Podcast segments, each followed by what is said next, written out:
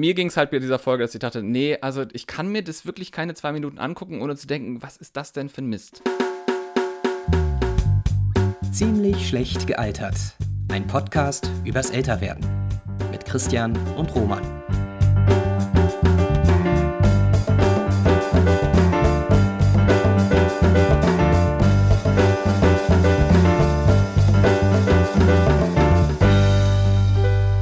Herzlich willkommen und willkommen zurück zu Ziemlich schlecht gealtert, der Podcast für alle, die älter werden. In diesem Podcast sprechen wir über Serien, Filme, Bücher, Games oder Musik, die uns in den 90er und Nullerjahren geprägt haben.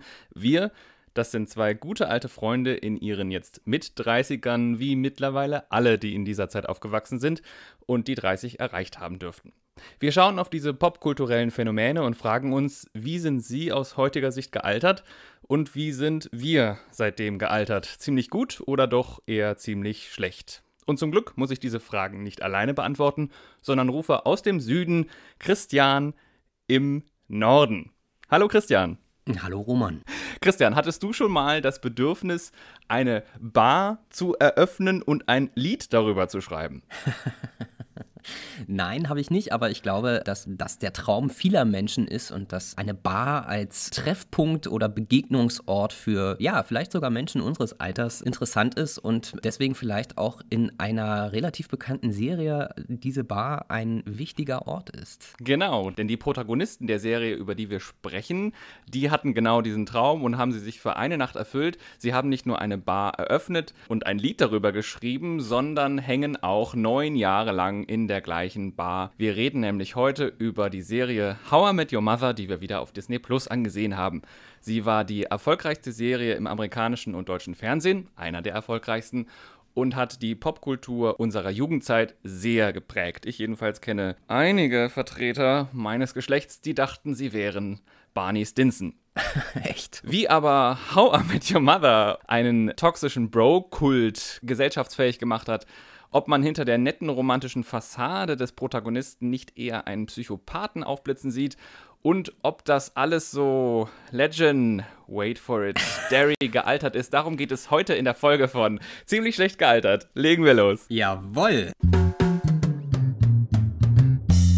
Christian, die Serie lief ja von 2005 bis 2014 auch bei uns im Fernsehen. Kannst du dich daran erinnern, wann du das erste Mal von How I Met Your Mother gehört hast? Ich weiß es nicht mehr ganz genau. Ich weiß, dass es um mich herum schon einige Leute geguckt haben und auch für gut befunden haben. Ich bin aber ganz sicher nicht von Anfang an mit eingestiegen, nicht von 2005 an, sondern erst einige Jahre später, als ich studiert habe. Ich erinnere mich, dass ich irgendwann mal einen Zeitungsartikel gelesen habe, ich glaube im Spiegel damals, der How I Met Your Mother als den legitimen Nachfolger Nachfolger von Friends bezeichnet hat. Das hat dann mein Interesse ja. doch so sehr geweckt, dass ich auch angefangen habe, das zu schauen. Ich würde mal denken, so ab 2008 habe ich es geguckt. Dann war das auch wirklich so, dass ich es jahrelang gesehen habe, also dass ich relativ schnell die ersten drei Staffeln dann auch nachgeholt hatte und dann äh, wie viele, viele andere Menschen damals wirklich fieberhaft darauf gewartet habe, dass dann die nächste Staffel kommt mit den neuen Folgen und habe es dann bis zum bitteren Ende mitgeguckt.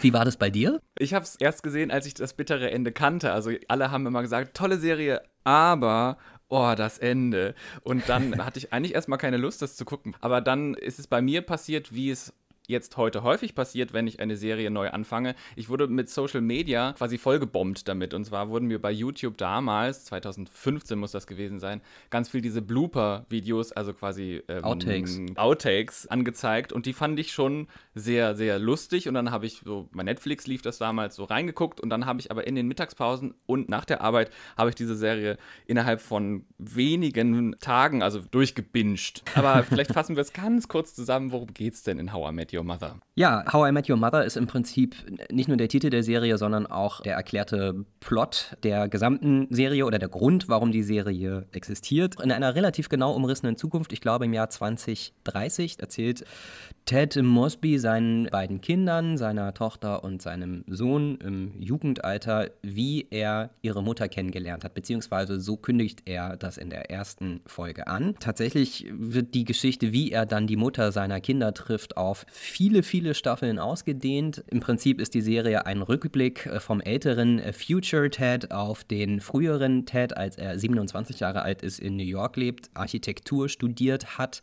und am Anfang zusammen mit seinem besten Freund Marshall Erickson vom College in einer gemeinsamen WG wohnt in New York. Dann gibt es noch Lily Aldrin, das ist die Freundin und spätere Ehefrau von Marshall. Und dann gibt es noch Barney. Wie kann man den am besten beschreiben? Naja, es ist der ewige Junggeselle und ja. der selbsternannte Wingman von Ted, oder? Ja, stimmt. Also der, der Typ, der mit ihm zusammen in Bars, in einer ganz bestimmten Bar, vor allem im McLaren's, in dem diese Freunde oft zusammen Zeit verbringen, Frauen aufreißt. Mhm. Entweder als Wingman von Ted, also sozusagen als sein unterstützender Helfer oder auch alleine oder mit Teds Hilfe. Dann lernen wir in der ersten Folge noch das fünfte Mitglied dieser Gang kennen, nämlich Robin Schabatsky, die ursprünglich aus Kanada kommt und nach New York zieht für einen Job bei einem wahrscheinlich drittklassigen Fernsehsender. Robin ist am Anfang und irgendwie auch immer wieder das Love Interest von Ted, also äh, einer Frau, mit der er eigentlich gerne eine Beziehung eingehen will. Und ob das klappt und in welchem Umfang und warum nicht und warum dann vielleicht wieder doch, das ist im Prinzip eigentlich so einer der roten Fäden, die sich durch die ganzen Staffeln dieser Serie ziehen. Ja, und dann gibt es noch eine Menge, Menge, Menge Freundinnen ne, von Ted, die immer mal wieder auftauchen und dann doch nicht die Mutter sind bis zur neunten Staffel. Richtig, das ist dann eigentlich die dominierende Frage, wer ist die Mutter? Und jedes Mal, wenn Ted wieder eine neue Frau kennenlernt, zumindest am Anfang ist es doch noch so, war es bei mir zumindest so, dass man als Zuschauer denkt, ist das jetzt die Mutter? Ist das jetzt die große Liebe und die Frau, mit der er später eine Familie gründet? Ja, und man braucht dann, um diese Frage beantwortet zu bekommen, doch relativ viel Zeit. Ich habe was Lustiges gelesen und zwar, dass die Autoren der Serie, Carter Bass und Craig Thomas, dass jedenfalls die drei Hauptfiguren auf realem Leben von einem der Autoren basieren, nämlich Lily Marshall und Ted sollen der Autor selber, seine Frau und einer seiner Freunde sein. Äh, okay. Das finde ich schon sehr interessant, dass man hm. neuen Staffeln füllen kann mit vielleicht seinen eigenen Erlebnissen oder vielleicht einer Fiktionalisierung jedenfalls seines eigenen Lebens. Christian, äh, konntest du dich denn mit dem Inhalt der Serie identifizieren? Wie ging es dir damals, als du sie geguckt hast? Also ich war ja, als ich angefangen habe, das zu schauen, noch ein bisschen jünger als die Protagonisten in der Serie, die zu Beginn in der ersten Staffel so ja, Ende 20 sind und ich war eher noch so Anfang 20. Ähm, aber auch deswegen fand ich das durchaus spannend. Einerseits dieses Großstadt-Setting hat mich irgendwie fasziniert, obwohl das ehrlicherweise gar keine so riesengroße Rolle spielt bei Licht betrachtet und vor allem diese Freundschaftsdynamiken in dieser kleinen eingeschworenen Fünfergruppe, das hat mich irgendwie schon ziemlich eingenommen. Die Serie ist ja nun auch bekannt für einen ähm, teilweise auch sehr schnellen Humor. Mich hat das auf jeden Fall extrem angesprochen. Ich habe diese Serie wirklich teilweise richtig weggesuchtet, auch wenn sie so vom Setting her nicht, nicht so wahnsinnig viel mit meinem Leben damals zu tun hatte. Wie war das denn bei dir? Hat dich das irgendwie angesprochen? Ja, mir ging es total ähnlich wie bei vielen Serien, die auch in New York spielen, wo ich denke, hey, die sind genauso wie ich und das stimmt ja eigentlich gar nicht. Die sind irgendwie in einer Großstadt, haben riesen Wohnungen in Großstädten, in denen ich ja. noch nie war und schlagen sich dann mit so Entscheidungen darüber, oh, äh, mein Job ist nicht so cool, soll ich jetzt einen neuen Job anfangen, wage ich einen Neuanfang? Und ich bin zu dem Zeitpunkt gerade aus meinem Studium raus, habe meinen ersten Job und das interessiert mich eigentlich gar nicht. Aber ich mhm. habe so das Gefühl, die sind total nah an mir dran und ich glaube, bei How I Met Your Mother geht es darüber, dass die halt die ganze Zeit in einer Bar rumhängen und die ganze Zeit Unsinn reden mhm. und vor allen Dingen betrunken Unsinn reden und das kam mir schon sehr bekannt vor aus meinem Leben. bekannt, wir haben es schon ein paar Mal gesagt, könnte einem das auch vorkommen, weil eben die Parallelen zu Friends doch sehr groß sind. Es sind eben fünf Freunde in New York in den Irren und Wirren ihres Lebens Anfang der 30, die entweder in ihrer Wohnung oder an einem besonders öffentlichen Ort abhängen. Bei How I Met Your Mother ist es dann eben die Bar, bei Friends war es das Café. Aber nicht nur dieses Setting ist ja irgendwie gleich oder ähnlich oder so ein Aufwärmen dieser, ähm, dieser Formel, sondern auch die Figuren erinnern schon ein bisschen an die von Friends. Wir nehmen uns später in der Folge mal diesen netten romantischen Typen namens Ted Mosby genauer vor. Der erinnert schon ein bisschen an Ross, finde ich. Mhm. Und jetzt schauen wir aber erstmal im ersten Teil auf die Variante aus How I Met Your Mother dieses ewigen Junggesellen und des Womanizers, des Wingmans. Bei Friends war das ja damals Joey Tribbiani. Bei How I Met Your Mother ist das eben Barney Stinson. Bei Barney kann man jetzt sagen, hm, unser Podcast heißt ja ziemlich schlecht gealtert. Das ist schon eine der etwas schwierigeren Figuren, wenn man auf ihn guckt, denn er soll in seiner Anlage ja so ein typischer Bro sein. Ein Frauenfeind im Grunde, der die ganze Zeit Frauen anlügt. Und jetzt würde ich sagen, diese Figur ist zwar sehr offensichtlich toxisch, Barney Stinson, hm. die finde ich aber eigentlich gar nicht so problematisch, sondern viel problematischer finde ich an der Serie, dass alle anderen in der Serie diese verinnerlichte Bro-Kultur haben und ihn letztendlich, wie die Serie selber, auch in seinem sehr toxischen, problematischen Verhalten irgendwie unterstützen. Jetzt müssen wir vielleicht erstmal klären, du hast es jetzt schon ein paar Mal gesagt, Bro und äh, Bro-Kultur oder Bro-Culture. Was ist damit denn genau gemeint? Genau, Bro ist eigentlich eine Abkürzung für Brother, also Bruder aus dem Englischsprachigen. Ähm, ist so ein Sprech junger Männer. Hat sich auch deshalb, glaube ich, entwickelt, weil diese Typen, die damit gemeint sind oder die dadurch bezeichnet werden, auch selber immer Bro sagen. Ey, Bro, kein Problem, Bro, ey, was ja. ist, was geht, Bro? So, also da hat sich auch quasi der eigene Sprech auf die Bezeichnung für diese Männer aufgelegt. Ja. ja, wenn man sich jetzt den typischen Bro vorstellt, vor allen Dingen Anfang der 2000er, sind Bros immer entweder so Sportsbros, also so, so im Englischsprachigen heißen die Jocks, also sind so diese Sportfans äh, oder eher der Dude, der halt, was so eine Beschreibung ist für äh, Männer, die mit Männern abhängen und so Bro-Dinge planen und äh, so Romances haben. Also eigentlich so platonische Freundschaften zwischen Männern, hm. ähm, die eben mehr sind als nur so, ja, nur so zwei Typen, die sich so kennen. Sie sind eben Bros und diese Identifizierung mit diesem Wir sind jetzt Bros ist halt, wir sind Teil einer Männergemeinschaft. Wir sind fast schon verwandt und die Bro-Kultur drumherum bezeichnet eben genau dieses sich in die Welt setzen von so Männern, die sagen, wir sind Männer. Und das ist so eine Art, ja, dadurch eine exkludierende Gemeinschaft, weil es schließt mhm. nämlich alles das aus, was eben kein Bro ist, nämlich was nicht als männlich gilt. Und da könnte man jetzt schon sagen, ah, ah das klingt ja schon mal etwas schwieriger, weil fördert dann erstmal in der Realität auch Homo- und Transphobie, Ableismus, vor allem aber auch Sexismus, also die Ausgrenzung von Frauen einfach dadurch, dass sie eben keine Männer sind. Und Frauen mhm. werden im Bro Kult oder in der Bro-Culture einfach nicht nur ausgegrenzt, sondern eben dann auch gleichzeitig zum Objekt der sexuellen Begierde degradiert. Also ihnen wird ständig nachgestellt. Die Hauptaufgabe aller Bros ist es, seinem Bro äh, beim Nachstellen von Frauen eben auch behilflich zu sein. Also dieses Wort der Wingman zu sein. Hm. Und der eigene Wert von Bros wird meistens so an sexueller Potenz gemessen, an der Menge an Sex, die man hat. Ein Nein von Frauen wird nicht akzeptiert. Was noch dazu kommt, was auch in der Serie, finde ich, ganz gut zum Tragen kommt, ist, Bros generell müssen sich die Welt, die sehr komplex ist, einfach vereinfachen und auf den Trieb, also auf den sexuellen Trieb reduzieren. Da so werden seltsame Theorien aufgestellt, wie die Welt eben so zu sein hat und ist. Menschen werden in Skalen aufgeteilt, also eine Attraktivitätsskala von 1 bis 10. Bist du eine 10, kannst du nicht mit einer 2 zusammen sein und so weiter. Also total absurde hm. Sachen eigentlich. Hm. Und Frauen sind entweder heiß, wenn sie nicht dick sind, oder Frauen sind dumm genug, um sie rumzukriegen, oder eben Frauen sind verrückt. Also da werden irgendwie immer Begriffe auferlegt, die eben auch sehr ableistisch sind und äh, Bodyshaming betreiben. Ja. Meinst du, dass Männer so sind? Also sind Männerfreundschaften so oberflächlich und so? Hast du das selber schon mal mitbekommen?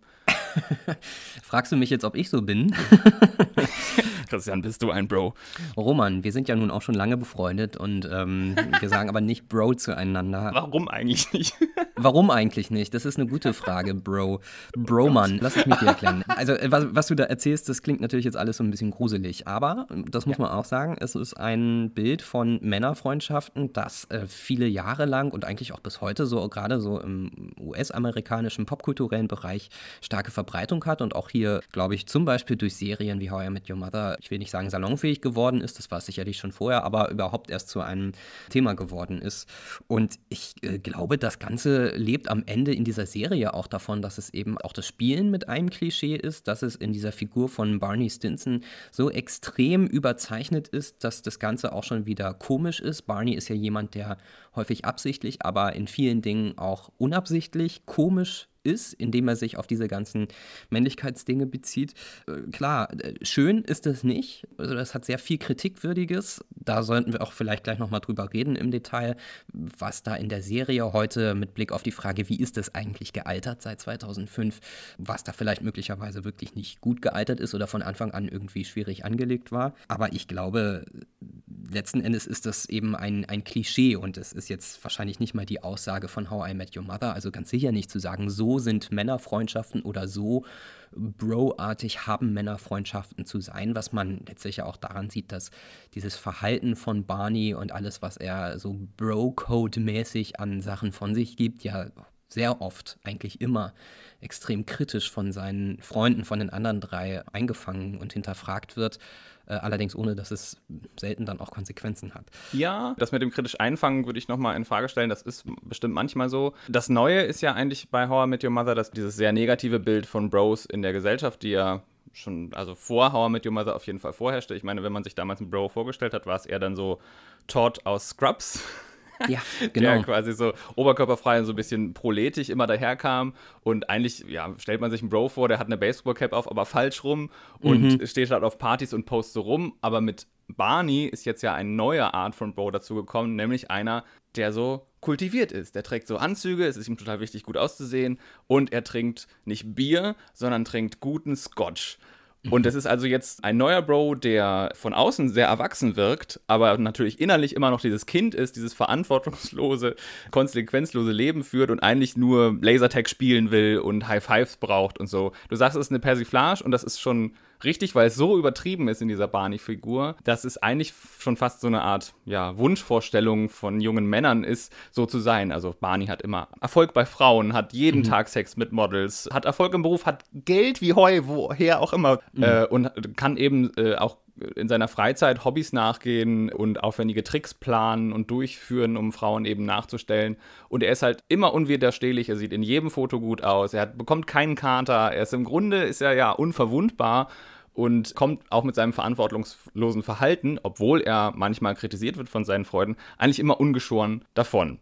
Ja, eigentlich ist er so eine Art Clown. Also so ja. kindlich, lustgetrieben, aber eben nie, und das ist vielleicht das Wichtige, er ist nie absichtlich böse. Ja, oder vielleicht doch. Vielleicht lass uns mal nach diesem äh, theoretischen Umreißen von der Figur Barney in How I Met Your Mother mal irgendwie ins äh, konkrete Beispiel gehen. Du hast, ja. äh, du hast da mal was vorbereitet. Lass uns doch anhand einiger konkreten Folgen darüber sprechen, wie Barney so ist. Genau, ich habe mir zwei Folgen angeguckt. Die erste Folge, die wir besprechen wollen, ist aus der ersten Staffel. Das ist die dritte Folge und heißt Sweet Taste of Liberty ich glaube im Deutschen Frauen, Flieger und Freiheit. Wieder eine mhm. großartige Übersetzung. Und das ist eigentlich, finde ich, ein ganz gutes Beispiel, wie dieses Barney-Prinzip eben in der ersten Staffel sehr, sehr gut für mich funktioniert hat. Also worum geht's in dieser Folge? Barney will mit Ted am Flughafen Frauen aufreißen. So, sie, ja. sie, gehen dahin, äh, haben keinen Flieger gebucht, sie gehen in diese Abflughalle, nehmen vermeintlich leere Koffer mit und stellen sich dahin und versuchen eben Frauen anzusprechen nach dem Motto, ah, wo willst du denn hin? So, also ganz, eine ganz billige Nummer. Das hat insofern einen lustigen Vorlauf oder dieser Plan von Barney wird in dieser Folge auch für Ted relativ überraschend vorgestellt von Barney. Er fordert Ted dazu auf, äh, zu ihm mit ins Taxi zu springen. Ted sagt, okay, machen wir. Was ist der Plan? Und Barney sagt, ich muss noch jemanden vom Flughafen abholen. Auf Englisch, I have to pick up someone at the airport. In diesem Fall auf Englisch doppeldeutig. To pick up bedeutet eben auch jemand aufreißen. Ted geht aber davon aus, dass Barney äh, wirklich jemanden abholen will. Und erst am Flughafen stellt sich dieser etwas komplizierte und leicht irre Plan von Barney raus, der ja was genau beinhaltet. Was wollen Sie da am Flughafen machen? Sie wollen eben Frauen ja, nachstellen oder kennenlernen. Und dann lernen sie eben auch nach langen erfolglosen Versuchen, weil das ja wirklich ein Hanebüchner Plan ist, zwei sehr hübsche Frauen kennen. Die sagen, aber wir sind gerade auf einem Weiterflug nach Philadelphia. Zack, kauft Barney für alle äh, Tickets, also für Ted und sich Tickets und steigt in den gleichen Flieger. Das geht natürlich ganz einfach so. Und erst im Flugzeug stellt sich dann raus, die beiden Angebeteten, die haben leider sehr durchtrainierte Footballspieler als Freunde und sind auch fest liiert. Das war also nichts mit dieser Aktion. Jetzt werden Barney und Ted auch noch im Flugzeug festgenommen, weil sie eben ihre Koffer im New Yorker Flughafen einfach da stehen gelassen haben. Das ist ja schon post 9-11, das geht natürlich nicht. Und dann äh, versucht Barney, äh, als sie dann von der Flughafenpolizei festgesetzt werden, relativ lange sehr erfolglos zu erklären, dass sie eigentlich erfolgreiche internationale Geschäftsmänner sind, bis dann dieses ganze Konstrukt und dieser Plan von Barney mit vermeintlich leeren Koffern am Flughafen Frauen aufzureißen, äh, dann doch irgendwie offengelegt wird. Ja, und dann, dann gibt es noch ein paar Irren und Wirren. Sie kommen dann doch zu einer hübschen Polizistin nach Hause. Das stellt sich aber nicht als Party raus, wie sie eigentlich äh, gedacht haben, sondern eben als Sit-in in Großmutter das Wohnzimmer. Also dieser ganze Plan, Frauen aufzureißen, Frauen nachzustellen, geht grandios schief. Ted wird immer saurer auf Barney, rollt ständig mit den Augen und sagt, was ist das eigentlich für eine doofe Idee, was möchtest du eigentlich von mir? Dann hat die Folge noch einen C- und einen B-Plot mit Lily Robin Marshall, den sparen wir uns aber, weil wir ja vor allen Dingen um Barney und äh, Ted reden wollen. Als du jetzt diese Folge wiedergesehen hast, wie ging es dir denn da in Bezug auf die Beziehung zwischen den beiden oder wie ging es dir mit dieser Folge, als du die jetzt nochmal geguckt hast? Ich glaube, das ist eine ganz typische How I Met Your Mother Folge, auch was diese Dynamik von Ted und Barney betrifft, weil Barney eben derjenige ist, du hast es vorhin schon gesagt, der auf fast kindliche Art und Weise eigentlich immer als einziges Interesse hat, Spaß zu haben, also auch Spaß mit Frauen, aber auch generell Abenteuer zu erleben. So kann man das vielleicht etwas altbacken formulieren. Und Ted ist immer derjenige, der von Barney dazu überredet werden muss. Und Barney sagt immer, nein, ich habe diesmal aber wirklich einen mega guten Plan. Es wird legendary.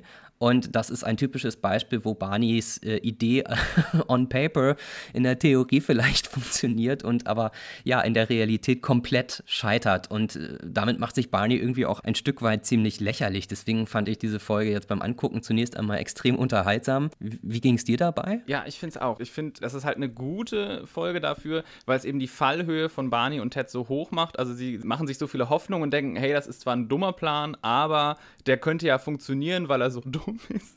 Und hm. dann funktioniert aber gar nichts. Also es scheitert ständig und man merkt irgendwie, Barney ist eigentlich so eine kleine Wurst, die die ganze Zeit versucht, irgendwie diese Abenteuer zu erleben und es nicht schafft. Also es endet dann darin, dass sie so zwei Security Guards überreden, die die Liberty Bell, also die Freiheitsglocke in Philadelphia als Nachtwachen bewachen. Sie überreden die dann, die Glocke ablecken zu dürfen, weil das noch niemand gemacht hat. Also quasi so eine so ganz kindliche Idee von, hey, lass uns Spaß haben, wir machen jetzt ein kleines Abenteuer, hi, hi, wir lecken mal die Glocke ab. Und das ist ja eigentlich sehr ein harmloses Abenteuer, aber trotzdem ein gutes Erlebnis, was man sich dann so in einer Bar dann wieder erzählen kann. Und da mhm. funktioniert das ganz gut, dass Barney nämlich erstmal dieser Chaos-Faktor ist für diese Serie und immer neue Plots voranbringt, weil er mit komischen Ideen daherkommt, die aber ja harmlos sind und im besten Falle eben zu Erlebnissen führen, die man dann später seinen Kindern erzählen kann. Wisst ihr noch damals, als mhm. euer Onkel Barney mich dazu überredet hat, die äh, Freiheitsglocke abzulecken. Ja. Das hat leider in dieser Folge sehr gut funktioniert, leider, weil es in späteren Folgen ein sehr, sehr, finde ich, unangenehmes Eigenleben entwickelt hat. Um das vielleicht nochmal zu sagen, ja, Barney ist an sich eine problematische Figur, vor allen Dingen im Laufe der Serie. Er hat alle Elemente dieser Bros, er will unbedingt immer Best Friend sein von Ted, er will der Wingman sein und das ist alles okay. Er will ihm beibringen, wie man lebt. I will teach you how to live. Aber er ist eben auch extrem oberflächlich, was Frauen angeht und degradiert die halt immer zu Objekten, ordnet die Welt irgendwie in seltsame seltsame Theorien. Das ist ja etwas, was diese Serie häufig macht. Mhm. Aber in Bezug auf Frauen finde ich das besonders unangenehm. Es gibt da die sehr häufig zitierte Hot Crazy Scale, also eine Frau darf nur so verrückt sein, wie sie scharf und heiß ist, was unglaublich degradiert und unglaublich schwach sind. Also, hm. ja, da kriege ich einen Hals. Dann gibt es noch die Crazy Eyes Folge, also wo quasi Frauen auch immer nachgesagt wird, ey, die ist verrückt. Also Frauen dann immer so mit, ja, mit diesem ableistischen, die muss ja bekloppt sein, äh, hm. belegt werden. Oder auch der Cheerleader-Effekt, der, der dann sagt als Theorie, Frauen in der Gruppe sind immer viel heißer als Frauen individuell. Also letztendlich total, hm, in der jetzigen Sichtweise finde ich ekelhaft. Barney okay. hat so ein ganz gefestigtes Weltbild, das er dann auch noch im Bro-Code verschriftlicht. Kennst du noch ein paar Regeln aus dem Bro-Code? Äh, tatsächlich nicht mehr. Also ich weiß, dass es dieses Buch gibt in der Serie und das Barney äh, wie so eine Art Heiligtum behandelt, aber ähm, erleuchte mich. Was steht denn da zum Beispiel drin beim Bro-Code? Naja, die erste und oberste Regel, und die hat sich, glaube ich, auch total in unseren Sprachgebrauch oder in unsere Popkultur eingefräst. Bros before Hoes. Also hm. Männer gehen vor Schlampen. Ein Bro weint nicht. Oder ein Bro trägt niemals pinke Kleidung. Oder ein Bro leiht niemals einen Frauenfilm aus oder ein Bro muss den anderen Bro halt immer beim Nachstellen von Frauen unterstützen. Hm. Und das ist schon, finde ich, okay, wenn sich Männerfreundschaften darauf reduzieren, auf das Nachstellen von Frauen und darauf, dass man irgendwie besonders hart und männlich in Anführungszeichen sein soll, es ist auch ein bisschen traurig, oder nicht? Ja, vor allem also die erste oder wichtigste oder bekannteste Regel, die du gerade genannt hast, jetzt äh, weiß ich natürlich, was du meinst, Bros before Hoes. Mal davon abgesehen, dass Frauen hier äh, ganz allgemein als Hoes, also als Huren oder Schlampen bezeichnet werden, ist es tatsächlich ja so eine, also eine Abwertung von Frauen und vor allem ist es kann man jetzt zumindest so reinlesen, eine Aufwertung von Männern gegenüber Frauen. Also Bros definieren sich am Ende auch Stimmt. dadurch, dass sie nicht nur, dass sie Männer sind, sondern dass sie in ihrer Wahrnehmung als Männer auch besser als Frauen sind. Und das ist in dieser Regel ja auch so ein bisschen hinterlegt. Ich fand das damals schon irgendwie komisch, vor allem diese eine Regel, die auch ja in unserem Alltag durchaus so von bekannten, hoffentlich nicht zu engen Freunden immer wieder mal wieder zitiert worden ist. Aber auch dieser ganze Bro-Code insgesamt extrem fragwürdig. Bei Barney ist immer noch so dieses Element, auch wenn er irgendeine seiner Bro-Regeln erklärt oder seiner Theorien, die du eben angerissen hast. Es ist immer so überspitzt und wird auch von seinen Freunden immer im Zweifel kritisch hinterfragt, dass es nie ganz für sich alleine steht. Aber klar, der Charakter Barney Stinson ist und lebt den Bro-Code und als Vertreter von diesen Regeln in Anführungszeichen ist er als Sitcom-Figur schon irgendwie schwierig. Im echten Leben wäre er wahrscheinlich überhaupt nicht auszuhalten, weil er am Ende auch seine Männlichkeit und sein ganzes Wesen über so eine Art von Regelwerk definiert, oder? Ja, und im Laufe der Serie, ist mir jedenfalls so aufgefallen, wird das sehr viel schlimmer, weil man irgendwie, glaube ich, auch gemerkt hat, hey, das ist so ein Fan-Favorite, also die Zuschauenden hm. äh, mögen das auch ganz gerne und auch diese krasse Art oder diese unkorrekte Art von Barney bringt bringt eigentlich mehr Lacher. Ja. Und dann habe ich mir eine zweite Folge jetzt eben rausgesucht aus der Staffel 5, Folge 14, die heißt Perfect Week. Ja. So, und worum geht's? Also Barney läuft eben Gefahr, gefeuert zu werden. Das ist aber nur so im Hintergrund und versucht deshalb eine sogenannte perfekte Woche zu haben, also an jedem Tag mit einer Frau Sex zu haben. Und zwar jeden Tag mit einer anderen Frau. Ja, ja, das, dieses Nachstellen dieser unterschiedlichen Frauen ähm, wird dann hier ganz in Bro-Manier in eine Sportsmetapher gekleidet. Also Barney imaginiert sich einen Sportskommentator, dem er seine perfekte Woche erzählt und der dann alles so ein bisschen kommentiert, so seine Leistung, wie das gelaufen ist. Also wie man sich eben so einen Sportkommentator vorstellt. Mhm. Und das Problematische an dieser Seite ist einmal natürlich Barney, also auch die Gags, die Barney zugeschrieben werden. Das ist einmal sehr, sehr Bodyshaming. Der Sportkommentator redet darüber, du hattest dann irgendwie die vier vierte oder so und da ist noch kein Fetti dabei gewesen, also keine Fette. Wo ich denke so, oh Gott, Jesus. Ja, ja. Er sagt dann auch, um quasi an einem Tag, wo er nicht so anscheinend nicht so ganz zurande kam, jemanden flach zu legen, hat er dann gesagt, naja, ich habe halt dann eine betrunkene Friseurin genommen. Also so auch kann man da das Einverständnis von Frauen äh, voraussetzen, wenn sie sehr betrunken sind. Mhm. Aber eben nicht nur Barneys Seite finde ich ganz schlimm, sondern vor allem die Unterstützung der Gruppe. Und darüber würde ich gerne reden weil natürlich Barney als schlimme Figur, haben wir ja schon gesagt, ja, kann man so hinnehmen, dass er eben ein Arsch sein soll. Aber die anderen Figuren sollen ihm ja eigentlich, wie du auch gesagt hast, immer dafür kritisieren. Aber in dieser Folge zum Beispiel tritt Ted in der Bar zu Barney und sagt: Okay, ich sehe, du hast ein Problem, wollen wir mal deine perfekte Woche irgendwie so durchziehen? Welche in dieser Bar, welche von den Mädchen sieht denn hier am dümmsten aus? Ja. Ich denke so: What? Was geht? das Ganze passiert und ist äh, insofern auch ein, ein, bisschen ein Bruch vom Verhalten der restlichen Freundesgruppe gegenüber Barney im Vergleich zu anderen Folgen, weil sie eigentlich Mitleid mit Barney haben, weil sie alle vermuten, was Barney hier mit seiner Perfect Week versucht durchzuziehen, ist letztlich Kompensation dafür, dass er fürchten muss, aus seinem Job zu fliegen. Und das ist eigentlich so die offizielle Begründung, warum nach anfänglicher Kritik dann eben auch zum Beispiel Barneys bester Freund Ted sich an seine Seite stellen und ihm bei der Auswahl der Frauen für seine Perfect Week helfen. Und als ich diese Folge gesehen habe, habe ich auch echt gedacht, also das ist irgendwie echt einer zu viel. Gerade wie du sagtest, sie stehen zu zweit an der Bar und ich glaube, Barney fragt Ted, welche von diesen Frauen sieht am dümmsten aus. Nee, andersrum, Ted fragt es halt, das ist das Ted, Problem. Ted fragt Barney, welche dieser Frauen sieht am dümmsten aus. Das Krasse ist ja wirklich, er beschreibt dann die Frauen, okay, nehmen wir die, die draußen kifft, nehmen wir die, die da gerade weint, weil sie sich gerade von ihrem Freund getrennt hat. Also wirklich, ah, es ist eben nicht mehr Barney, der diese herabgelassene Witze zieht, sondern eben Ted. Wie ging es denn dir dabei, als du diese Folge jetzt gesehen hast? Es klingt ja schon an, dass du da so deine Probleme mit hattest. Ja, ja ähm, eigentlich ist diese Folge für mich symptomatisch für viele, viele andere schlimme Folgen, wo die Serie einfach den Bogen überspannt hat und auch nicht wieder zurückgekommen ist. Also es ist jetzt nicht so, dass das eine Ausnahmefolge ist. Es ist für mich auch eine sehr besonders ekelhafte Folge an sich. Hm. Die ist immer gut gespielt, das muss man immer sagen.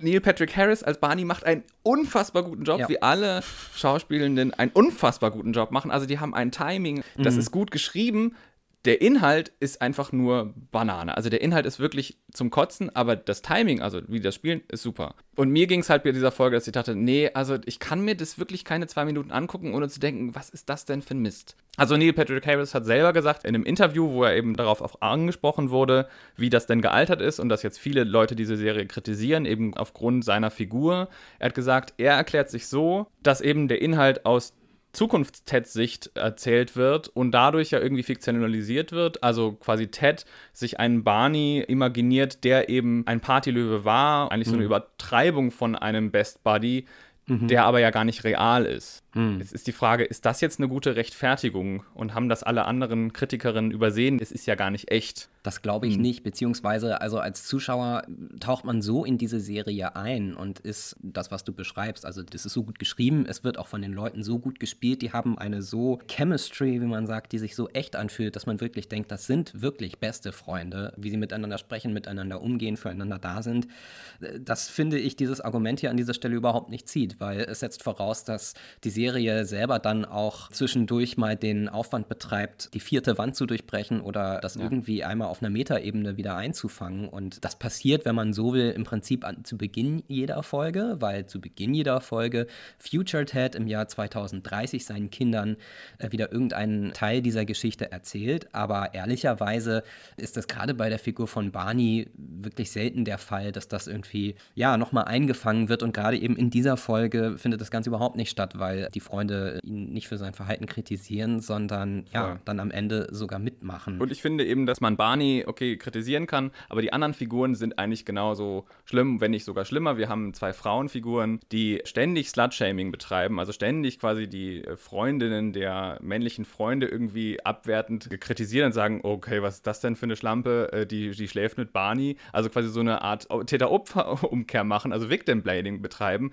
Es gibt mhm. einen O-Ton von Robin, wo sie sagt, naja, wenn die Mädchen halt dumm genug sind, auf sowas reinzufallen, dann haben sie es auch verdient. Also hm. eine Reddit-Userin im Internet hat dazu geschrieben, als Person, die selber zu Sex manipuliert wurde, hat dieser Spruch sie sehr, sehr getroffen. Hm. Da hat die Serie einfach einen krassen Bias hin zu äh, der männlichen Sichtweise auf Dinge, weil eben diese Frauenfiguren, Lily und Robin, einfach komplett unsolidarisch gegenüber anderen Frauen sich verhalten. Ja. Äh, ständig okay. eben Fat-Shaming und Body-Shaming betreiben. Sonst eben auch die Serie nicht nur in den Figuren, sondern auch in der Maske, in der Ausstattung, Kostümen. Quasi Frauen, wenn sie unattraktiv sein sollen, werden Männer in Frauenkleidung gesteckt. Sie werden mit falschen Zähnen oder so Monobrows geschmückt mhm. und so weiter. Gibt es noch viele andere Folgen, die wirklich problematisch sind, über die wir auch nicht, also da könnten wir jetzt ewig drüber reden. Es gibt das Playbook, habe ich schon gesagt. Es gibt auch The Naked Man-Folge, also quasi taucht einfach bei ja. der Angebeteten komplett nackt auf. Dann wird es zum Sex kommen, wo ich denke, das ist einfach 100% sexuelle Belästigung. Das geht heute ja. gar nicht. Also das ging auch damals nicht, aber das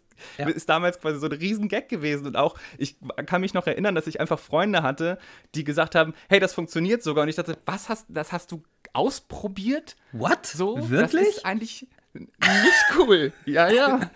Echt? Moment, aber genau. das heißt, da haben tatsächlich Bekannte dir gegenüber gesagt, sie hätten das ausprobiert und zwar mit Erfolg. Ja, What? Das mit dem Erfolg weiß ich nicht. Mir ging es damals genau wie dir. Also diese Naked Man-Folge, auch eine Theorie, also eine dieser vielen Theorien oder Bro-Regeln oder wie man immer es auch nennen will, die von Barney ja. kommen. Auch damals, ja, als ich das zum ersten Mal gesehen habe, gedacht habe, also das ist extrem übergriffig. Und es wird mhm. in der mhm. Serie als etwas Witziges und vor allem auch als etwas Erfolgreiches dargestellt. Also etwas, was tatsächlich ja. funktioniert, worauf sich dann, in diesem Fall sind es immer Frauen, auch tatsächlich einlassen. Und diesen Punkt, den du genannt hast, hast, dass auch äh, Robin und Lily als die beiden weiblichen Hauptfiguren in dieser Serie äh, letzten Endes auch mithelfen, andere Frauen herabzuwürdigen, indem sie sagen, ja, selber schuld, wenn ihr auf einen schmierigen Typen wie Barney reinfallt. Das ist, finde ich, schon bei Lichte betrachtet eine relativ heftige Anschuldigung, die aber ihre Berechtigung hat, weil genauso funktioniert es am Ende. Es ist nicht so, dass auch nicht Ted und Marshall, aber eben auch nicht Lily und Robin zu Barney sagen, hör mal, du hast irgendwie ein Problem oder dass sie am Ende sogar versuchen, ich nenne es jetzt einfach mal Opfer von Barney irgendwie vor ihm zu schützen, sondern es ist dieses klassische Victim Blaming, wenn du selber so ja. dumm bist, auf sowas reinzufallen, dann ist nicht der Typ, der dich mit irgendwelchen manipulativen Methoden versucht aufzureißen, das Problem, sondern du. Und das ist ja. ein Schema, das sich speziell bei Barney und seinen Bro-Codes und seinem ganzen Verhalten in dieser Serie immer wieder durchzieht und bei Lichte betrachtet wirklich nicht gut gealtert ist. Die Serie macht es, finde ich, einem ein bisschen leicht, da auch drüber hinwegzusehen, weil sie es eben selber überhaupt fast nie thematisiert und Barney, wie du ja schon gesagt hast, extrem gut gespielt wird und äh, unterm Strich immer auch mal wieder ironisch gebrochen wird und äh, so überspitzt dargestellt wird, dass man immer sagen kann, ja, das ist ein Klischee. Aber die unterliegende Message, die dabei immer mitschwingt, die ist irgendwie schwierig. Aber nicht nur Barney und Robin und Lily sind schwierig, sondern vielleicht ist auch der Typus Mann, der sich eigentlich als netter romantischer Typ ausgibt, problembehaftet. Darüber hast du dich so ein bisschen gekümmert, Christian, oder? Und darüber reden wir gleich in wenigen Sekunden. Barney ist also ein extrem problematischer Charakter, der im Rückblick in vielerlei Hinsicht nicht sehr gut gealtert ist. Er ist in der Serie eigentlich als absoluter Gegenentwurf vom Hauptcharakter Ted entworfen. Und Ted, der diese Geschichte ja seinen Kindern erzählt im Jahr 2030, ist selber äh, jemand, der sich als eine Person darstellt, die an die große wahre Liebe glaubt, ein Romantiker, ein Good Guy auf der Suche nach der einen großen Liebe, mit der er eine Familie gründen kann. Und ich finde interessant darauf zu gucken, wie Ted sich in dieser Serie eigentlich auch vor allem gegenüber Frauen so verhält. Er ist nämlich mhm. extrem darauf fixiert, seinen Soulmate, äh, seine Seelenpartnerin zu finden, die große Liebe. Und das ist ja letztlich auch der Aufhänger dieser Serie, How I Met Your Mother. Und naja, das Ganze bringt so ein paar äh, merkwürdige Aspekte mit sich. Zunächst einmal ist relativ früh vielleicht auch am Anfang klar, dass Robin als fünfte Freundin in diesem Freundeskreis für Ted eine große Rolle spielt. Sie wird in der ersten Folge als neuer Charakter vorgestellt. Die anderen sind sozusagen schon etabliert und kennen sich schon länger und Robin kommt dann dazu. Ja, und er sieht sie in einer Bar und erzählt seinen Kindern von diesem Augenblick so, das ist in einem klassischen Film eigentlich die Stelle, wo der eine Bro wahrscheinlich dann zu dem anderen Bro sagt, ey Bro, hm. die Frau da vorne, das ist die, die ich später mal heiraten werde.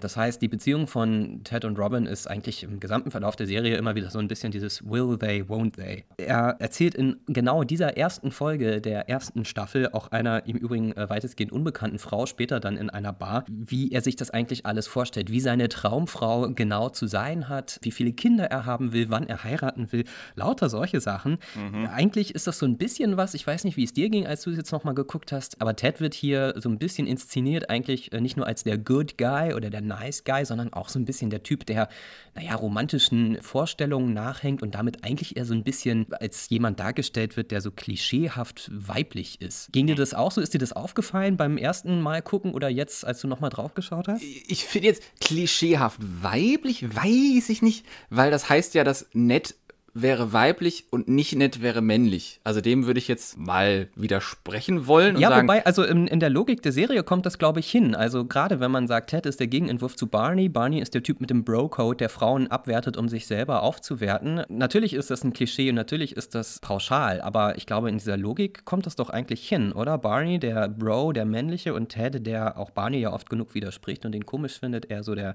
der Nice Guy und vielleicht auch der etwas weiblichere. Mir, mir sträubt sich das in dieser Dualität Dualität. Ich glaube, dass da verschiedene Positionen von Männlichkeit präsentiert werden. Eigentlich sind es ja drei. Einmal das Loyale bei Marshall, das quasi das etwas mhm. äh, ja, Hallodrihafte bei Barney. Und Ted ist für mich nicht der Gegenentwurf von Barney, sondern eher die Synthese aus Marshall und Barney. Also in ihm schlagen dann diese zwei Herzen. Einmal, er will nett sein, nice guy sein und quasi loyal sein und diese romantischen Vorstellungen umsetzen. Er will aber gleichzeitig auch alle Frauen flachlegen, die so eben vor die Flinte kommen.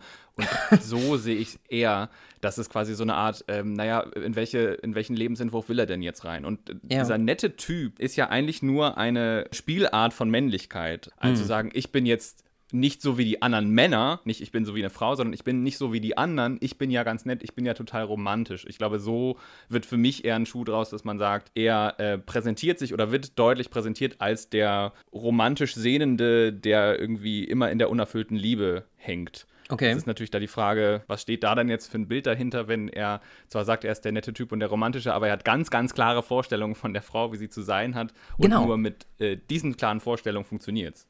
Richtig, und das ist das, was den Charakter von Ted von Anfang an auszeichnet, dass er eben extrem klare, man kann auch sagen festgefahrene Vorstellungen davon hat, wie das alles abzulaufen hat mit seiner großen romantischen Liebe. In dieser ersten Folge der ersten Staffel, die ich mir jetzt nochmal etwas genauer angeguckt habe, wird im Prinzip alles, was danach noch kommt, schon einmal irgendwie durchexerziert. Am Beispiel von Robin, die Ted eben da kennenlernt und wow, mhm. es ist für ihn die große Liebe auf den ersten Blick.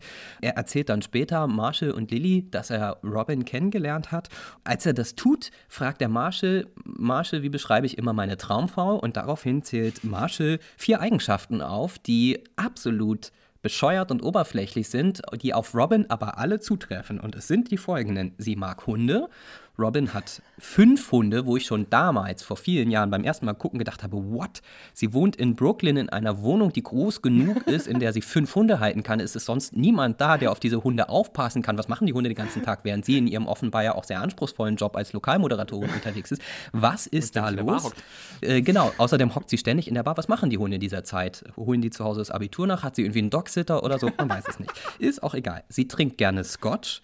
Robin sagt ja. dann selber in der Serie, sie trinkt gerne einen Scotch, der alt genug ist, seinen eigenen Scotch zu bestellen. Sie kann aus Ghostbusters zitieren und, und das ist der wichtigste Punkt, sie mag keine Oliven. Und hier sind wir wieder bei diesen vielfachen Theorien und Regeln und Bro-Codes oder nennt es, wie ihr es wollt, die diese Serie einfach in fast jeder Folge irgendwie einstreut. In diesem Fall ist es Marshalls Oliventheorie. Ein Paar passt besonders dann gut zusammen, wenn sie sich in ihren unterschiedlichen Eigenschaften gut ergänzen. Und das ist in diesem ah. Fall, der eine mag Oliven und der andere nicht, sodass wenn man dann zusammen essen geht und der eine irgendwie was mit Oliven kriegt, warum auch immer er was mit Oliven bestellen sollte, wenn er sie nicht mag, kann der andere sie essen und so ergänzt man sich. Also ne, so ein bisschen dieser ja, äh, vermeintlich akademische Überbau. Und Natürlich ist das alles super witzig, gerade weil es auch so absolut willkürlich erscheint. Also kennst du jemanden, der im echten Leben sagen würde, pass mal auf, meine Traumfrau mag Hunde und Scotch, keine Oliven und kann aus Ghostbusters zitieren, da würdest du doch sagen, Junge, das, das kannst du ja nicht mal bei Tinder angeben. Also kannst du, aber also was sind denn das für Bewertungskriterien? Oder kann man das bei Tinder angeben? Nein, genau das habe ich das Gefühl. Das ist quasi so eine Art Tinder-Profil, also ein, ein, ein Schrein in, das, in, die, in, in The Black Void, ähm, aber ohne Gegenpartner. Also man sagt, das sind meine Ansprüche und bitte nur wenn du die alle hast, dann äh, kommst du in Frage. Also ja. ja, es ist genau, wo man sich denkt, also in der Realität, Junge, wenn du deine Partnerinnenwahl an Oliven und Hunden hängst, ich weiß, weiß ich nicht, weiß ich nicht. Es ist auf jeden Fall irgendwie schon ein erster Hinweis, dass Ted in äh, seiner ganzen Nice Guy-Artigkeit und äh, Romantic Guy-Typisierung doch schon auch so ein bisschen weird rüberkommt. Und natürlich ist das alles irgendwie äh, als weitestgehend als Witz gemeint oder es ist so ein bisschen die Punchline, speziell auch dieser Folge. Ted findet anhand extrem obskurer Merkmale eine Frau, die diese ganzen Merkmale erfüllt und es ist dann logischerweise die Liebe seines Lebens. Mhm. Aber es zeichnet sich auch in dieser Folge schon ab, dass Ted da sich doch Frauen gegenüber, auch die, die vermeintlich seine große Liebe sind, sich doch so ein bisschen merkwürdig gegenüber verhält. Er schafft es dann tatsächlich, Robin auch äh, abends zu Hause zu treffen. Sagt ihr bei diesem ersten richtigen Date, dass er glaubt, dass er sich gerade in sie verliebt. Und sie sagt daraufhin, what? Also sie wird dadurch extrem abgeschreckt, was sicherlich auch irgendwie nachvollziehbar ist. Und am Ende dieser Folge, als irgendwie klar wird, sie laufen da in unterschiedliche Richtungen und das funktioniert jetzt erstmal mit ihnen beiden nicht, sagt Ted, es ist wirklich schade, dass man nicht beim ersten Date schon sagen kann, dass man jemanden liebt. Und ich weiß gar nicht, wie das damals war, als ich das das erste Mal gesehen habe, aber ich habe jetzt so im Rückblick nochmal gedacht, das ist auch schon irgendwie so ein bisschen übergriffiger Typ. Natürlich soll das so seinen romantischen Habitus unterstreichen, aber mich würde mal interessieren, wie hast du das gesehen? Du hast die Folge auch geguckt. Ist das äh, jetzt eine etwas überschwängliche romantische Geste oder ist das schon so ein bisschen, dass man denkt, äh, was ist er denn für ein Typ? Red Flag. Wie ging's ja, dir? Also irgendwie total Red Flag. So, wenn du es jetzt so sagst auch. Also erstmal, dieses I love you ist ja im amerikanischen Sprachraum irgendwie, glaube ich, so ein Riesending und auch wird in den Serien immer so gut ausgeschlachtet, weil es eben die große romantische Geste ist und damit habe ich ein Problem Problem, wie wir seit Folge 1 dieses Podcasts wissen. Aber hat eigentlich gar nichts mit dem anderen zu tun. Wenn ich das im, beim ersten Date sage, wie Ted das da macht, dann hat das eigentlich nur was mit mir, mit meiner eigenen Egozentrik zu tun. Nämlich, ich gebe dir meine Gefühle, ich kriege jetzt dafür was gefälligst zurück. Also er sagt es und das macht er ja mhm. oft und das charakterisiert ihn eben als diesen netten Typen. Er betont so sehr seine eigenen Gefühle und seine eigenen Bedürfnisse gegenüber einer weiblichen anderen Person, dass er dann daraufhin denkt, weil er das getan hat oder weil er seine Gefühle so betont, hat er verdient, dass er Gefühle zurückbekommt und hat er verdient, dass die andere Frau ihn mag, weil er ja so unglaublich romantisch ist. Und das ist eigentlich ein sehr, sehr, sehr, sehr, sehr problematisches Verhalten, man könnte es schon fast, also übergriffiger Stalker, auch in der Folge ist es ja so, Robin sagt irgendwie, sie hätte gern mal, sie sitzt in diesem Restaurant, da hängt so ein blaues Horn an der Wand, sie sagte, ach, sie hätte das gern mal. Und dann macht Ted einen riesen Aufwand, dieses Horn aus dem Restaurant zu klauen und dann ihr vorbeizubringen. Also viel zu groß, viel zu große romantische Geste, aber nicht, weil er sie so gern hat, weil er kennt sie seit ein paar Stunden, dass er kann sie nicht äh, so sehr, mhm. in Anführungszeichen, lieben, weil er sich gar nicht auf eine Beziehung einlässt. Er, er lässt sich gar nicht darauf ein, sie kennenzulernen, sondern sagt einfach, ich habe die gesehen, die sieht geil aus, das ist meine Traumfrau, die werde ich für immer äh, lieben und heiraten und jetzt hier sind meine Gefühle, ich kotze dir vor die Füße und jetzt gib mir gefälligst dein, deine Gefühle zurück. Und so funktioniert dieses Nice Guy-Ding so ein bisschen. Also zu denken, ich bin ja nicht der ja. Böse, sondern ich bin der Nette und sag dir meine Gefühle, also bitte gib mir was dafür. Ich bin nicht Barney, ich manipuliere dich genau. nicht, indem ich mit meinen Bro-Codes und Schlampenregeln um die Ecke kommen, sondern ich bin der Nice Guy. Ich manipuliere dich auf eine ganz andere Art und Weise. Und natürlich kann man das jetzt ein bisschen lächerlich finden, dass wir uns hier so darüber echauffieren. es ist am Ende eine Sitcom und sie lebt eben auch von diesen Gegensätzen und sie lebt natürlich auch von der großen romantischen Geste, egal wie man nun dazu stehen mag. Äh, Fakt ist allerdings, dass bei Ted auch nach dieser ersten Folge, der ersten Staffel, sein Verhältnis zu Robin, sagen wir mal, nett formuliert, extrem problematisch bleibt. Denn es zeichnet sich bald ab, dass Robin sagt, sie will nichts Ernstes, sie hat kein Interesse an einer äh, tiefer gehenden Beziehung, sondern sie sucht nach etwas Casualem. Wie sagt man das? Nicht ernsthaft? Äh, Leicht. Ja, ich lockere? versuche diesen, den englischen Begriff einzudeutschen. Es funktioniert nicht. Genau. Also sie will nichts Ernsthaftes und äh, Ted will natürlich genau das Gegenteil. Er will das, das große, wahre Ding, die große Liebe. Und obwohl Robin das auch so kommuniziert, sagen wir mal, lässt sich Ted davon wenig beeindrucken, leider, und versucht in den folgenden Episoden der ersten Staffel Robin immer wieder rumzukriegen, würde ich es jetzt mal nennen. Er schmeißt zum Beispiel eine Party, zu der er Robin einlädt, die dann aber keine Zeit hat. Er versucht sich ihr gegenüber dann auch extrem casual zu geben und sagt, ja, kein Problem Problem. Die Party findet dann auch erst morgen statt, was dazu führt, dass äh, Ted am Ende eine 72-Stunden-Party feiert, immer in der Hoffnung, Robin dann am nächsten Tag casual dazu einladen zu können.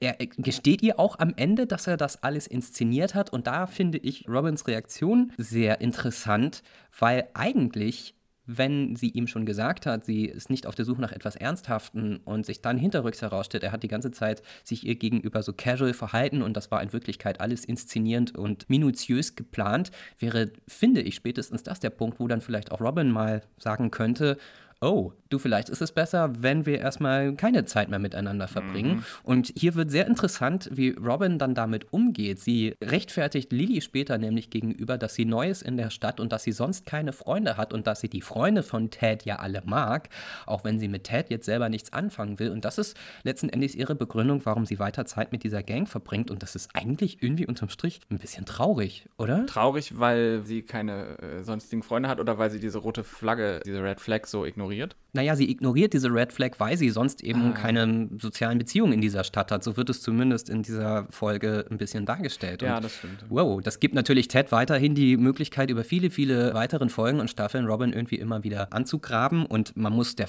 Fairness halber sagen, irgendwann werden diese Gefühle dann auch, zumindest scheinbar oder auch tatsächlich von äh, Robin erwidert. Sie kommen zusammen und so weiter. Aber als Ausgangspunkt für sowohl für eine romantische Beziehung als auch für eine Freundschaft beides irgendwie problematisch. Ja, vor allen Dingen, wenn du jetzt, wenn du das jetzt so pointiert rausstellst, dass sie quasi niemand anderen hat in der Stadt und wollte eigentlich nur Freunde finden. Und dann geht ihr quasi der erste Mann in dieser Freundesgruppe direkt auf den Sack und äh, gräbt sie an. Und dann sagt sie schon, nee, lass mal, ich will wirklich nur Freunde. Und dann lässt der nicht locker. Also einfach unglaubliches Stalking. Du kommst irgendwie in eine Gruppe von Freunden, denkst du, hey cool, jetzt habe ich Leute gefunden, mit denen ich in der Bar äh, hocken kann. Und da sitzt ständig ein Typ, der dich die ganze Zeit so angrinst, sagt dem Motto, oh, du bist meine große Liebe und dir ständig irgendwelche Aufmerksamkeiten Seiten, die du nicht willst, gibt, das ist, glaube ich, also, das ist schon extrem stalking und creepy, ja. Und es kommt aber daher, als sei es romantisch und das ist, glaube ich, irgendwie. Genau. Ich finde, das ist eigentlich das Problem. Dass sich Ted so verhält, ist am Ende auch eine, zu unserer Unterhaltung und das kann man gut finden oder schlecht. Ja. Und ähm, es wird durchaus auch so ein bisschen ironisch und auch ein bisschen kritisch gebrochen, immer mal wieder von den restlichen Freunden. Aber äh, unterm Strich ist genau das, was du eben beschrieben hast, die Ausgangslage, die sich dann auch über viele Folgen nicht verändert und eben immer unter diesem Deckmäntelchen der Ich bin ja der Good Guy, ich bin der Nice Guy. Und es gibt viele weitere Beispiele, wie Ted mit dieser vermeintlichen, er ist der gute Typartigkeit versucht durchzukommen. In Wirklichkeit aber, du hast es eben auch schon ein bisschen angesprochen, eigentlich immer nur seinen eigenen narzisstischen Stiefel durchdrücken will. Er ist von seinen eigenen Gefühlen überzeugt und das bedeutet für ihn im Umkehrschluss auch, die Frau gegenüber muss diese Gefühle haben und mhm. wenn sie diese Gefühle nicht hat, dann muss er dafür kämpfen. Und das treibt teilweise erschreckende Blüten. Es gibt von der Vielzahl von Beispielen vielleicht eins, das ganz besonders interessant ist, weil es immer wieder äh, auftaucht. In der ersten Staffel gibt es den Charakter der Victoria, die ursprünglich als so eine Art Ersatz für Robin gilt, die dann, also nachdem Ted in der ersten Staffel dann irgendwie relativ schnell rauskriegt, dass das mit Robin leider erstmal nichts wird, wendet er sich wieder anderen Frauen zu, in diesem Fall Victoria, die dann aber die Vereinigten Staaten verlässt. Sie wollen eine Fernbeziehung führen, aber in der ersten Sekunde, in der Ted in irgendeiner Weise Zweifel daran hat, dass Victoria vielleicht diese Beziehung nicht mit ihm fortführen will, ohne dass es konkrete Hinweise darauf gibt, wendet er sich wieder Robin zu, manipuliert und belügt Robin, um am Ende mit ihr was anfangen zu können. Er behauptet nämlich, seine Freundin, die im Ausland ist, habe sich von ihm getrennt und deswegen sei es okay, wenn er und Robin jetzt was anfangen miteinander. Das stimmt aber gar nicht. Also relativ problematisch. Es gibt viele weitere Fälle davon, wie Ted sich Frauen auf eine ähnliche Weise gegenüber verhält, die jetzt im Rückblick viele Jahre später wirklich nicht sehr gut gealtert ist. Ja, ähm, er kann halt nie ein Nein der Frau akzeptieren. Also es wird so fast so als, als Herausforderung angesehen, wenn die Frau sagt, nee, finde ich nicht so gut, dann muss die aber erobert werden. Ja, im Laufe der Serie kommen Ted und Robin dann zwischenzeitlich zusammen. Ich glaube, das kann man erzählen, ohne jetzt ja. zu viel zu spoilern. Und in dieser Folge oder in einer dieser Folgen, in der sie ein Paar sind, wird interessanterweise diese Oliventheorie von Marshall, über die wir eben gesprochen haben, widerlegt. Sie sind eigentlich ja sich zu unähnlich, Robin und Ted, um wirklich was miteinander anfangen zu können. Und und diese Erkenntnis kommt ihnen dann, oder sagen wir mal, vielleicht kommt dann Ted, als Teds Eltern zu Besuch sind und sich herausstellt, dass seine Eltern, die 30 Jahre miteinander verheiratet waren, schon seit vielen Monaten getrennt voneinander leben.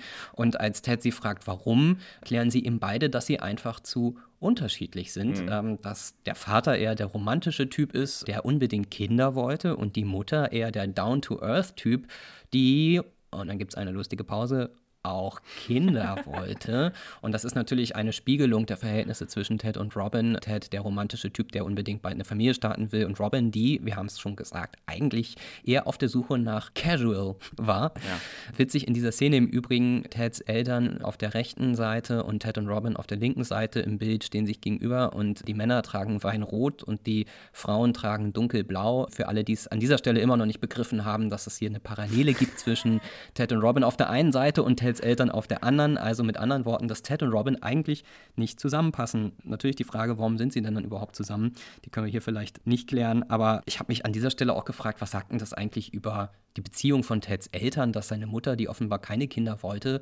doch trotzdem den Vater geheiratet und zwei Kinder bekommen hat, hat das irgendwie Teds Frauenbild möglicherweise unterbewusst beeinflusst und kommt das vielleicht deswegen, dass er irgendwie immer denkt, die Frauen müssen seine Gefühle akzeptieren, weil er bei seinen Eltern das in gewisser Weise so ein bisschen vorgelebt bekommen hat? Ah. Oder ist das hier jetzt schon da, zu viel Küchenpsychologie? Da, da müsste man Ted mal auf die Couch legen.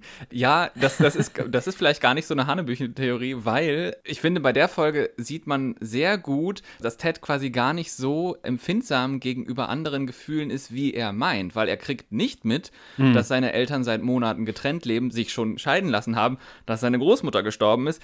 Aus dem Grund, weil er nicht genau hinhört. Also es geht ihm immer nur mhm. darum, wie seine Wunschvorstellung aussieht, nämlich seine Wunschvorstellung der guten Ehe von seinen Eltern zum Beispiel, wenn man es jetzt küchenpsychologisch, wie du sagst, aufdröseln will. Ah, die sind ein Leben lang zusammen, das funktioniert, die sind zwar ein bisschen mhm. komisch, mhm. aber so möchte ich auch sein. Wie es in der Serie immer darum geht, ein zusammen alt zu werden, also mit den besten Freunden auf einer Porch, also auf einer Holzterrasse, wie heißt das? Auf so einer Veranda. Veranda. Genau, auf so einer Veranda zusammen als alte Greise zu sitzen und dort gemeinsam zu sterben, aber quasi als Pärchen was ich eine sehr seltsame Vorstellung finde, weil man quasi immer alle Beziehungen von so langjährigen Beziehungen ausdenken muss, also sagen muss immer, ah, bist du jetzt diejenige, mit der ich die nächsten 50 Jahre verbringe, 30 Jahre verbringe und nicht zu sagen, es ist das, hm. was es jetzt gerade ist, jetzt gerade willst du quasi nur was Lockeres, was Casual, dann lass uns das doch erstmal jetzt machen, sondern immer denkt, nein, du musst aber auch gleich dich binden für die nächsten 50 Jahre. Und ich ja. finde aber die Folge eigentlich ganz gut, weil sie eben unterstreicht, man kann auch zusammen sein, verheiratet sein und dann sagen, okay, es passt einfach nicht und sich dann trennen, aber voll gut miteinander sein. Die beiden Eltern hassen sich ja nicht, wie ja in vielen anderen Serien immer geschiedene Paare sich immer aufs Blut hassen, sondern die sind so,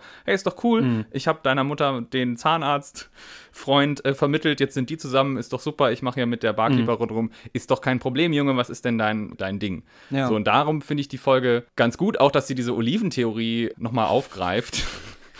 Ja. Auch wenn, und das jetzt, äh, da hast du ja auch gesagt, mit diesem Kinderkriegen, das ist halt auch so ein Schwachpunkt der Serie, finde ich. Es wird einfach nicht akzeptiert, dass Frauen keine Kinder kriegen wollen. Es wird mhm. einfach generell immer getan, als wäre das die Erfüllung der Weiblichkeit, ein Kind zu bekommen. Robin will keine Kinder kriegen und das wird aber so lange durchexerziert, bis sie dann in der Serie auch hineingeschrieben keine Kinder kriegen kann, also ihr dieser freie Wille, keine Kinder kriegen zu wollen, durch den Serienplot biologisch genommen wird. Was eigentlich total Quatsch ist, weil man kann es ja auch einfach lassen und sagen, da ist halt jemand, der keine Kinder will, bums, fertig aus. Ja, was einen wieder ein bisschen zu der Frage zurückführt, warum eigentlich Ted mit Robin zusammen sein will, wenn sie in diesem Punkt ja auch seine Vorstellungen nicht teilt und sie auch ansonsten ansonsten sehr verschieden sind. Ich glaube, was du sagst, stimmt auf jeden Fall. Diese Erfüllung der weiblichen Figur, dass sie dann eben auch Kinder haben muss. Und wenn sie es nicht will, dann darf sie es halt auch nicht, wie im Falle von Robin. Und am Ende ist es irgendwie auch ein Beleg dafür, wie Ted auf die Frauen in dieser Serie schaut, der eben ja seine Wünsche über die seiner angeblich großen Liebe stellt und sein Weltbild und sein Frauenbild und seine Gefühle den weiblichen gegenüber so ein bisschen aufdrückt. Es gibt weitere Beispiele davon, wie Ted als vermeintlicher Good Guy mit Frauen umgeht. Robin und Victoria sind eben zwei Beispiele. Es gibt weitere Fälle von Stalking und von Manipulation, die wir jetzt aus Zeitgründen mhm. hier nicht weiter darlegen können und wollen. Aber ich finde unterm Strich, gerade mit so ein bisschen zeitlichen Abstand, weil mir das einfach beim ersten Mal gucken auch nicht so wirklich bewusst war, weil es eben auch teils sehr subtil ist, wie Ted sich da verhält und immer alles mit der großen romantischen Geste gerechtfertigt wird von ihm. Jetzt mit ein paar Jahre Abstand finde ich, Ted ist, würde ich mal sagen, fast auf Augenhöhe mit Barney, was seine Psychopathenhaftigkeit betrifft und wie er mit Frauen umgeht. Ist ein relativ hartes Urteil, aber irgendwie äh, habe ich jetzt beim Angucken nochmal gedacht, also äh, im echten Leben würde man mit Ted nicht befreundet sein wollen, wenn man weiß, wie er mit seinen Mitmenschen und insbesondere mit Frauen umgeht, oder? Wie ging es dir dabei? Ja, also ich teile dein Urteil sehr. Ich würde sogar sagen, Ted ist die schlimmere Figur, weil sie eben so tut, als wäre sie nett. Und das eigentlich das viel Schlimmere ist, weil also der Zuschauer da auch nicht die Möglichkeit hat, das zu durchschauen. Also es wird ja auch ganz klar gezeigt, das ist etwas Gutes, das ist mhm. der Held der Serie, ja. so musst du sein. Und ich finde jetzt auch mal bei, wieder beim Ansehen, ich habe viel von Teds Persönlichkeit in meinem jüngeren Ich wiedergefunden. Also ich war, würde ich fast sagen, so wie Ted, als ich jünger war, also Anfang 20. Wow. Ähm, habe viel von diesem, naja, meine Gefühle sind doch total wichtig, es geht doch total um mich. Wenn ich dir meine Gefühle gebe, dann bekomme ich doch was dafür, weil ich mhm. bin ja der nette Typ.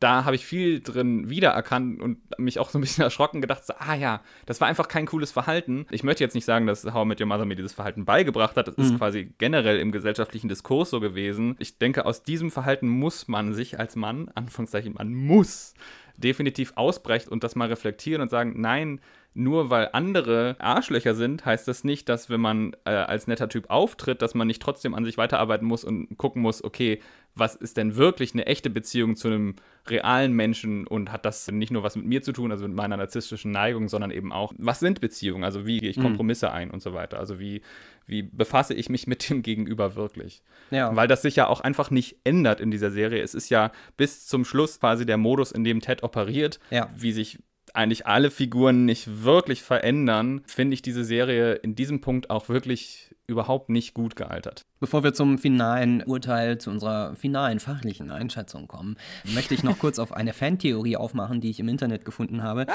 Äh, die ganze Serie wird ja aus der subjektiven Wahrnehmung von Ted erzählt. Es gibt im Übrigen auch viele Beispiele oder, oder immer mal wieder äh, kleine Beispiele, woran deutlich wird, dass das ein älterer Ted erzählt und auch wem er es erzählt, also seinen Kindern. Ein wiederkehrender Witz in dieser Serie ist, dass Ted und Marshall in ihren Jugendjahren im College durchaus auch mal gekifft haben der Vater, der das seinen wahrscheinlich minderjährigen Kindern erzählt, will sie aber dazu nicht animieren und ja. stellt es im Rückblick immer so dar, als hätten sie Sandwiches gegessen, die sie fröhlich gemacht hätten, was bildlich eigentlich ein ziemlich guter Kniff ist und ziemlich witzig so als wiederkehrender Joke.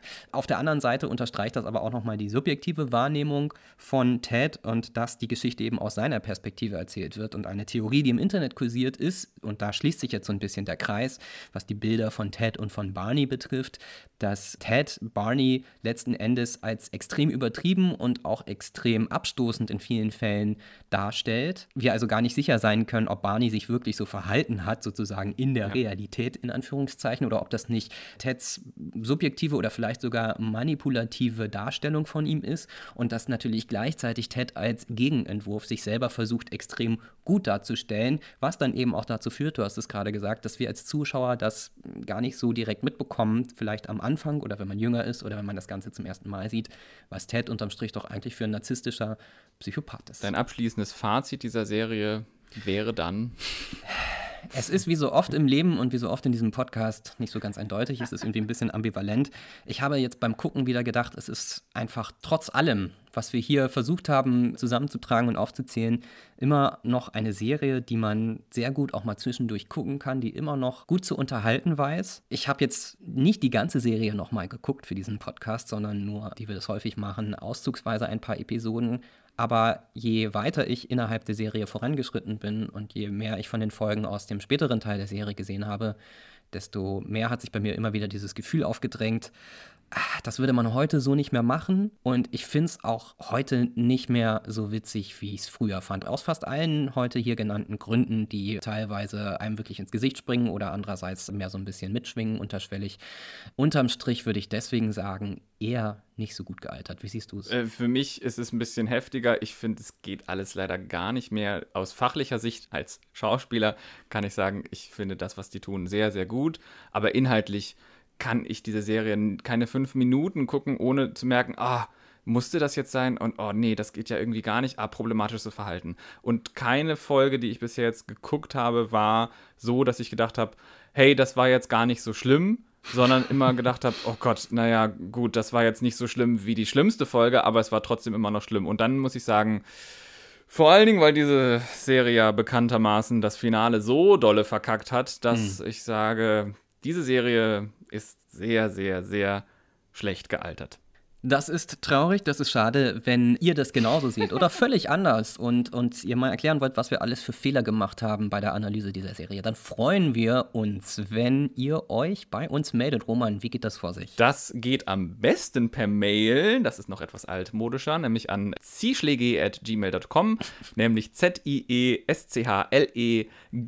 at gmail.com, steht für ziemlich schlecht gealtert. Aber auch auf Social Media könnt ihr uns natürlich kontaktieren. Wir haben haben mittlerweile Kanäle auf Twitter, Instagram, TikTok, Facebook oder Snapchat mit dem Handle Podcast.